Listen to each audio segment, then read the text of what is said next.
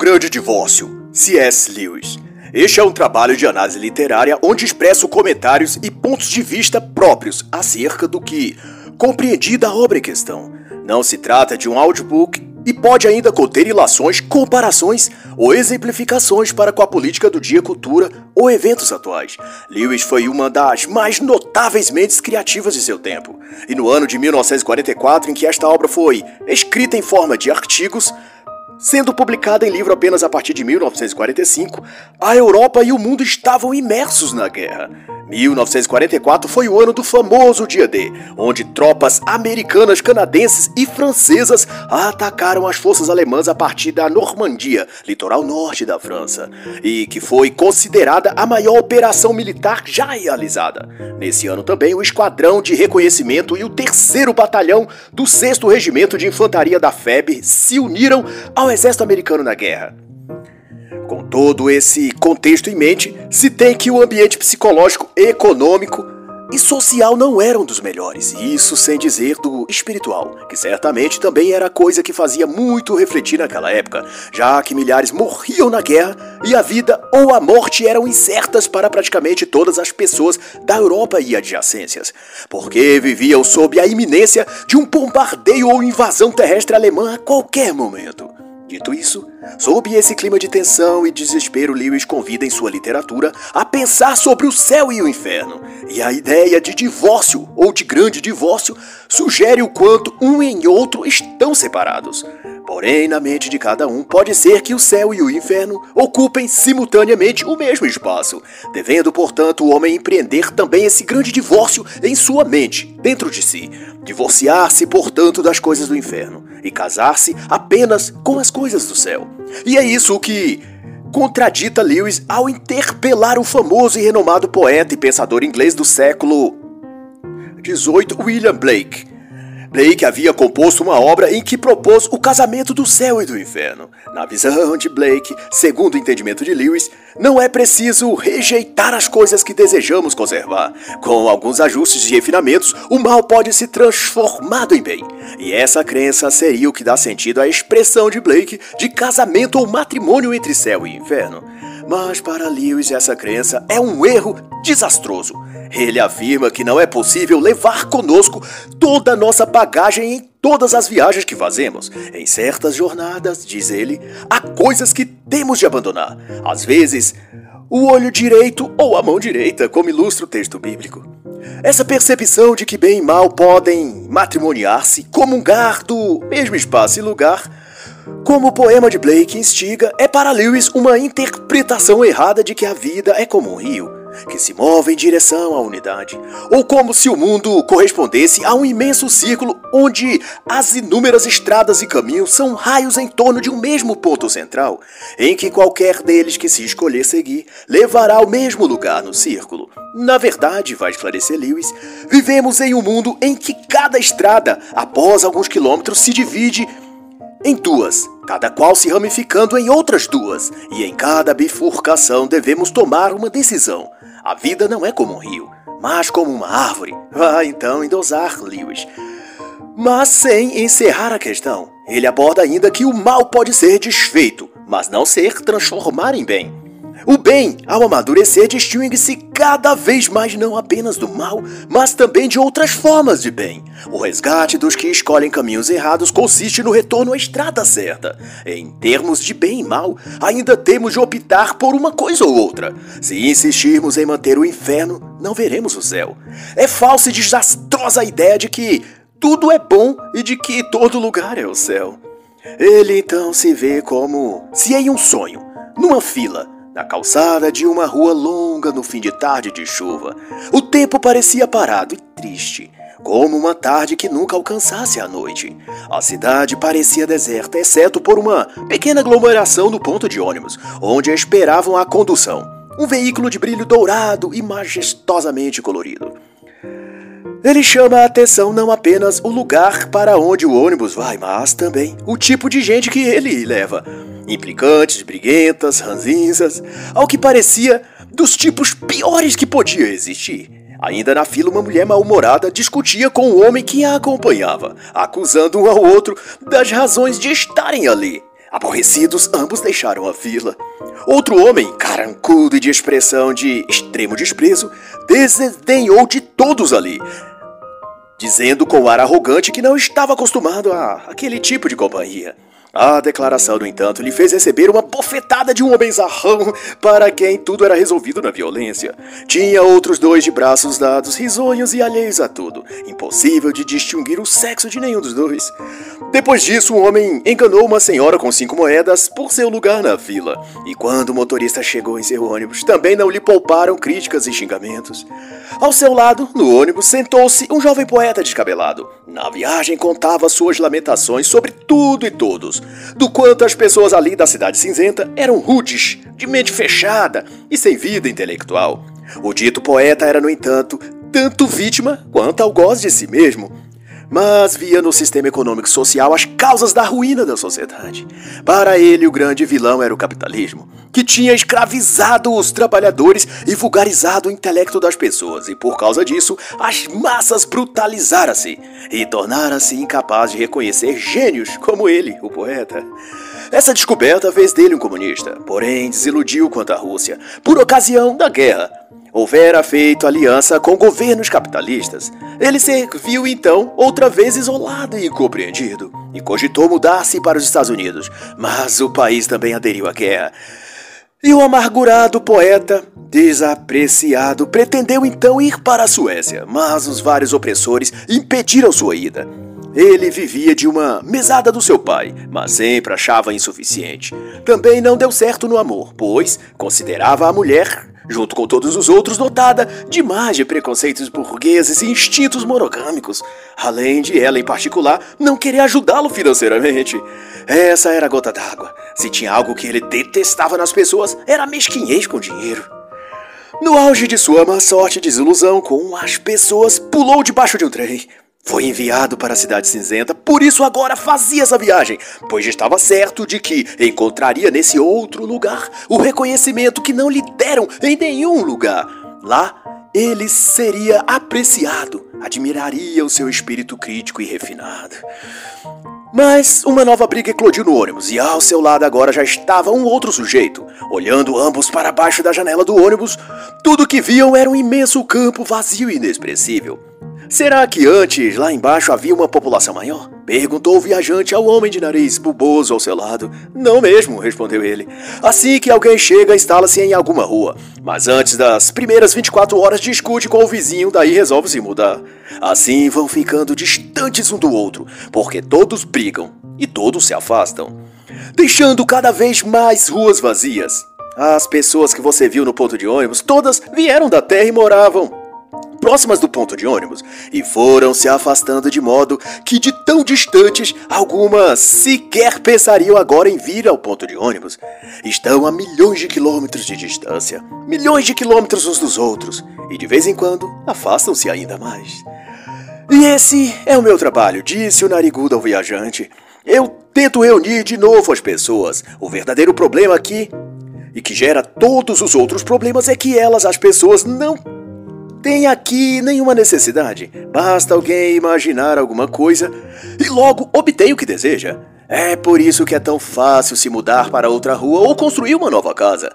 Em outras palavras, continuou ele explicando, não existe nenhuma base econômica para a vida em comunidade. Se as pessoas precisassem de comércios reais, teriam de morar perto desses comércios. Se precisassem de casas reais, seriam obrigadas a morar próximo de construtores. É a escassez que possibilita a existência de uma sociedade.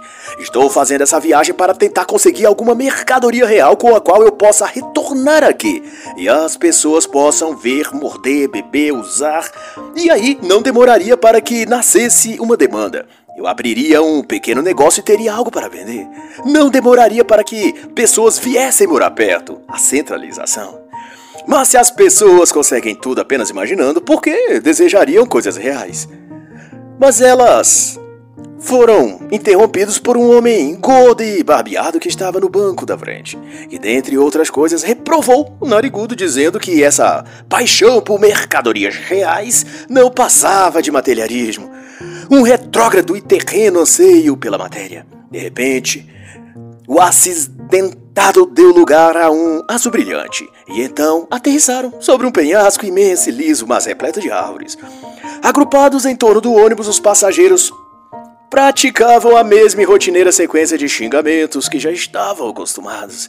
E o viajante percebeu pela primeira vez que eles eram como fantasma, transparentes, opacos ou coisa assim. Não obstante, nesse meio tempo, aproximou-se deles vindo de distante vultos Espíritos também, mas diferentes. Não eram esvaziados como os que vieram no ônibus. Eram resplandecentes e vigorosos, com ar, cordiais e resolutos e bastante felizes. Um deles aproximou-se do homem grande que viera no ônibus e, ao cumprimentá-lo, o grandalhão reconheceu. Chamava-o de Len. E o homem grandalhão tratou logo de acusá-lo. Você é um assassino desgraçado, disse o grandalhão ao tal Len. Você matou Jack. Durante todos esses anos eu vagava pelas ruas lá embaixo, no lugar que mais parecia um chiqueiro. E você, um assassino aqui, todo satisfeito consigo mesmo. Acho que deveríamos trocar de lugar. Fui honesto durante toda a minha vida, não fui religioso, confesso, mas nunca exigi nada que não fosse meu por direito e sempre dei o melhor de mim. Sou um homem decente e se tivesse os meus direitos atendidos, já estaria aqui há muito tempo.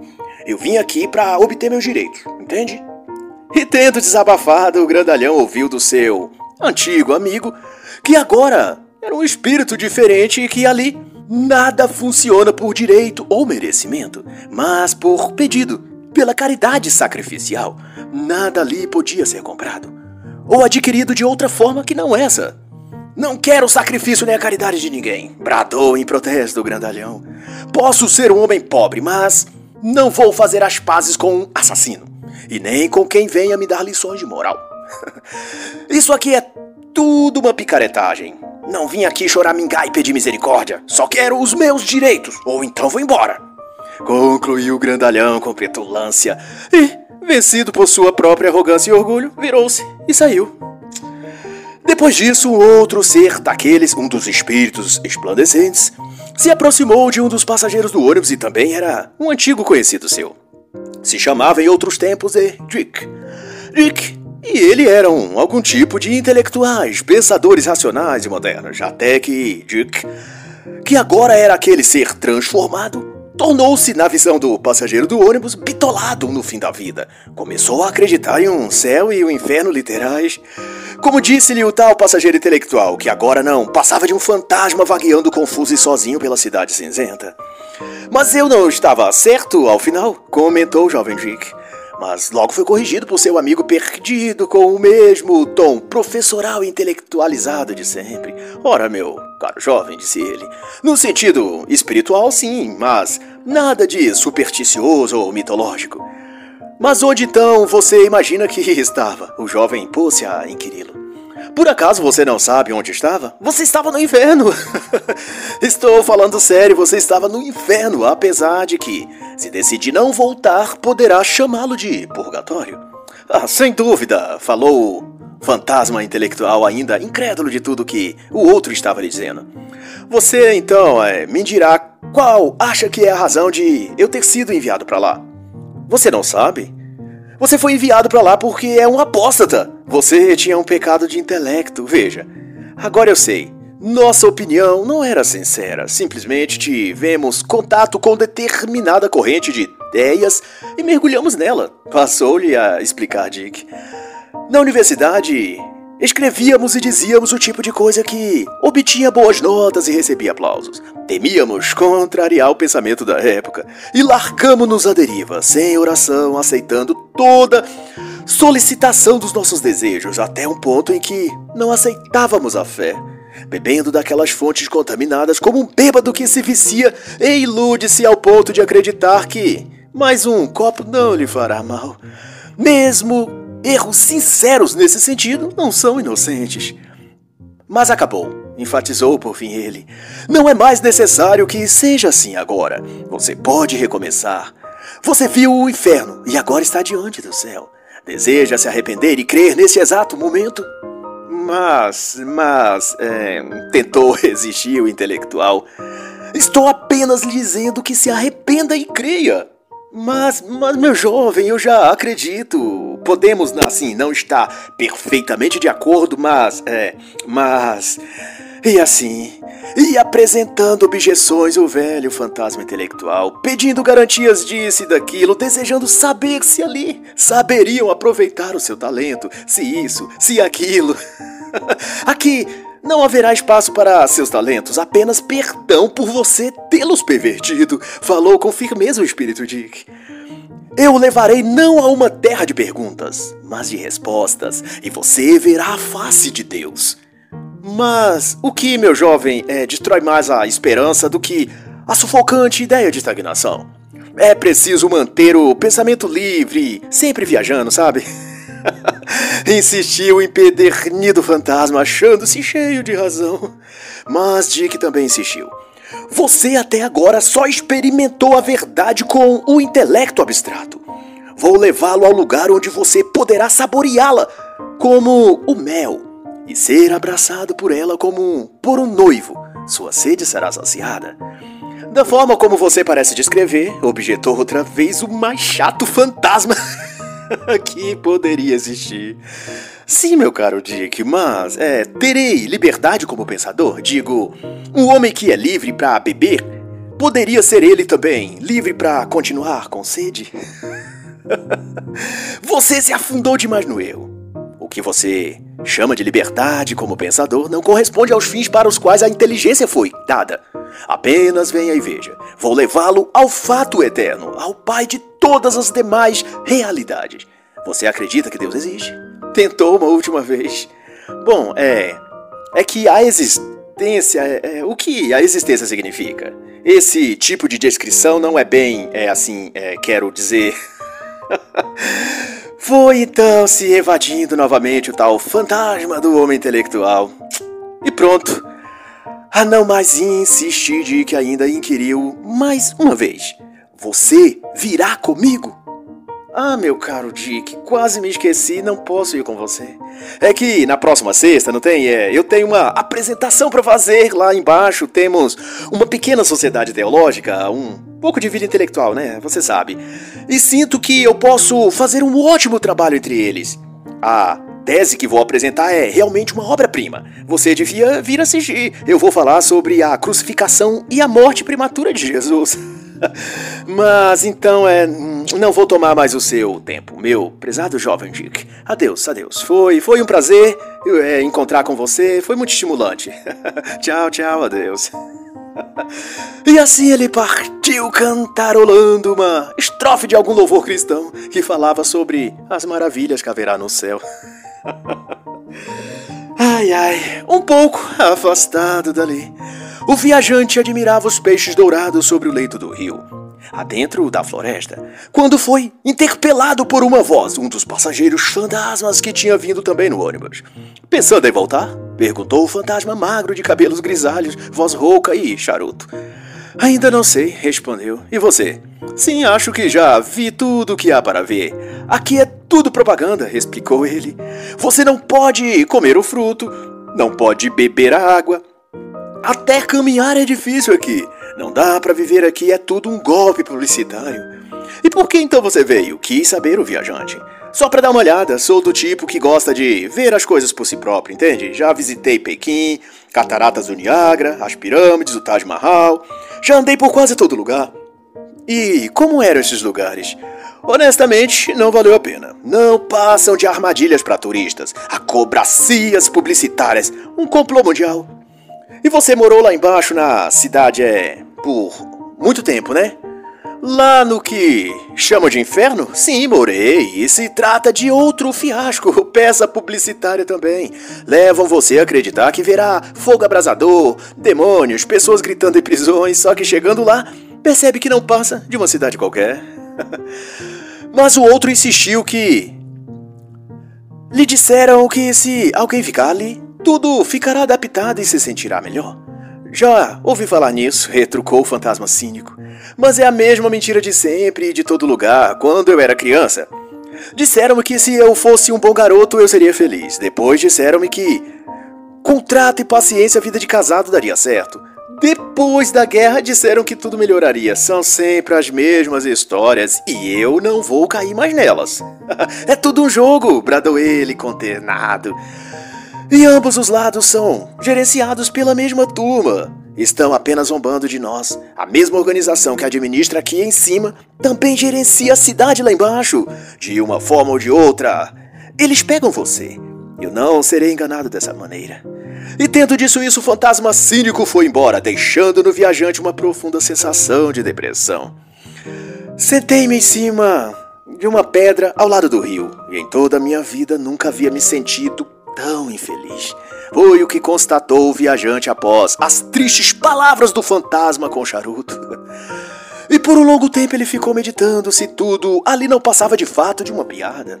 Uma zombaria para com os homens da cidade cinzenta. E tentando fugir desse turbilhão de pensamentos, fugia para a floresta afora, até que uma voz cálida e penetrante, vindo de algum ponto ali da floresta, lhe indagou: Aonde você vai? Fazendo menção à pergunta que Jesus faz para Pedro, descrita em Atos de Pedro, quando Pedro estava a fugir do martírio em Roma. Ele observou que se tratava de um daqueles espíritos brilhantes que viviam ali. Ele era alto, quase gigante, de barba comprida, o olhar dele revelava a perspicácia e o peso da sabedoria. Eu me chamo George, disse o espírito. George MacDonald. Senhor, exclamou o viajante, para em seguida perguntar ao espírito George MacDonald sobre os fantasmas. Alguns deles realmente pode ficar aqui? Eles têm mesmo uma escolha? A maioria das tolas criaturas, se dispõe MacDonald a responder, não quer vir para cá. Preferem retornar à Terra e se divertir à custa das pobres mulheres insensatas chamadas de médiums. Alguns regressam e tentam afirmar a posse de alguma casa que lhes pertenceu, e aí tem o que é chamado lá na Terra de assombração. Mas se decidem vir aqui, podem ficar? Interrompeu o viajante ansioso. Sim, podem. Se deixarem a cidade cinzenta para trás, lá terá sido não o inferno, mas o purgatório. Se lá permanecerem, não será para eles o purgatório, mas o inferno. E ensinou também que o passado do homem bem começa a mudar, de modo que seus pecados perdoados e sofrimentos recordados adquirem a qualidade do céu. Já o passado do homem mal coincide com a sua maldade e é preenchido apenas com tristeza e monotonia. E o espírito engrandecido, MacDonald, explica que ambos processos começam bem antes da morte de fato, inicia-se ainda em vida. Os perdidos lamentam que sempre viveram um inferno, e os homens de bem, ou os benditos, como diz no texto, dizem que viviam um céu. Isso muito antes de irem realmente para um lugar ou outro. Isso porque o modo como viviam suas escolhas, pensamentos e desejos criavam para cada um um ambiente propício àquilo que pensavam e sentiam. Aos que tinham mágoas e rancores, sua vida repercutiu isso. E ele colheu muitos frutos dessa sua forma de viver e pensar. Frutos ruins, portanto. Há outros que buscavam viver e pensar de modo a aprender com as circunstâncias e seguir em frente sem cultivar mágoas e a culpar mais a si mesmo do que os outros. Por aquilo de ruim que lhes acontecia, existiam sempre esperança e confiança de continuar seguindo e acreditando que a graça de Deus lhes confortaria e os guiaria ao final. E ouvindo isso, o viajante perguntou ao espírito o que acontece com aquelas almas que escolhem permanecer na cidade cinzenta ao invés de o céu. E por que escolhem isso?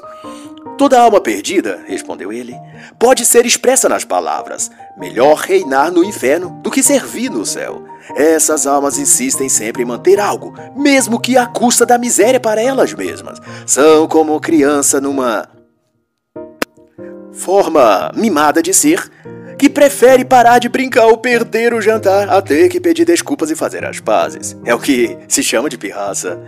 E quanto aos pobres fantasmas que nunca chegam a entrar no ônibus? perguntou o viajante. Todos os que desejam entrar, respondeu ele, no final, entram. Existe apenas dois tipos de pessoas: aquelas que dizem a Deus, seja feita a tua vontade, e as que Deus, por fim, diz, seja feito a tua vontade. Todos os que estão no inferno escolheram ir para lá. Sem essa escolha pessoal, o inferno não existiria.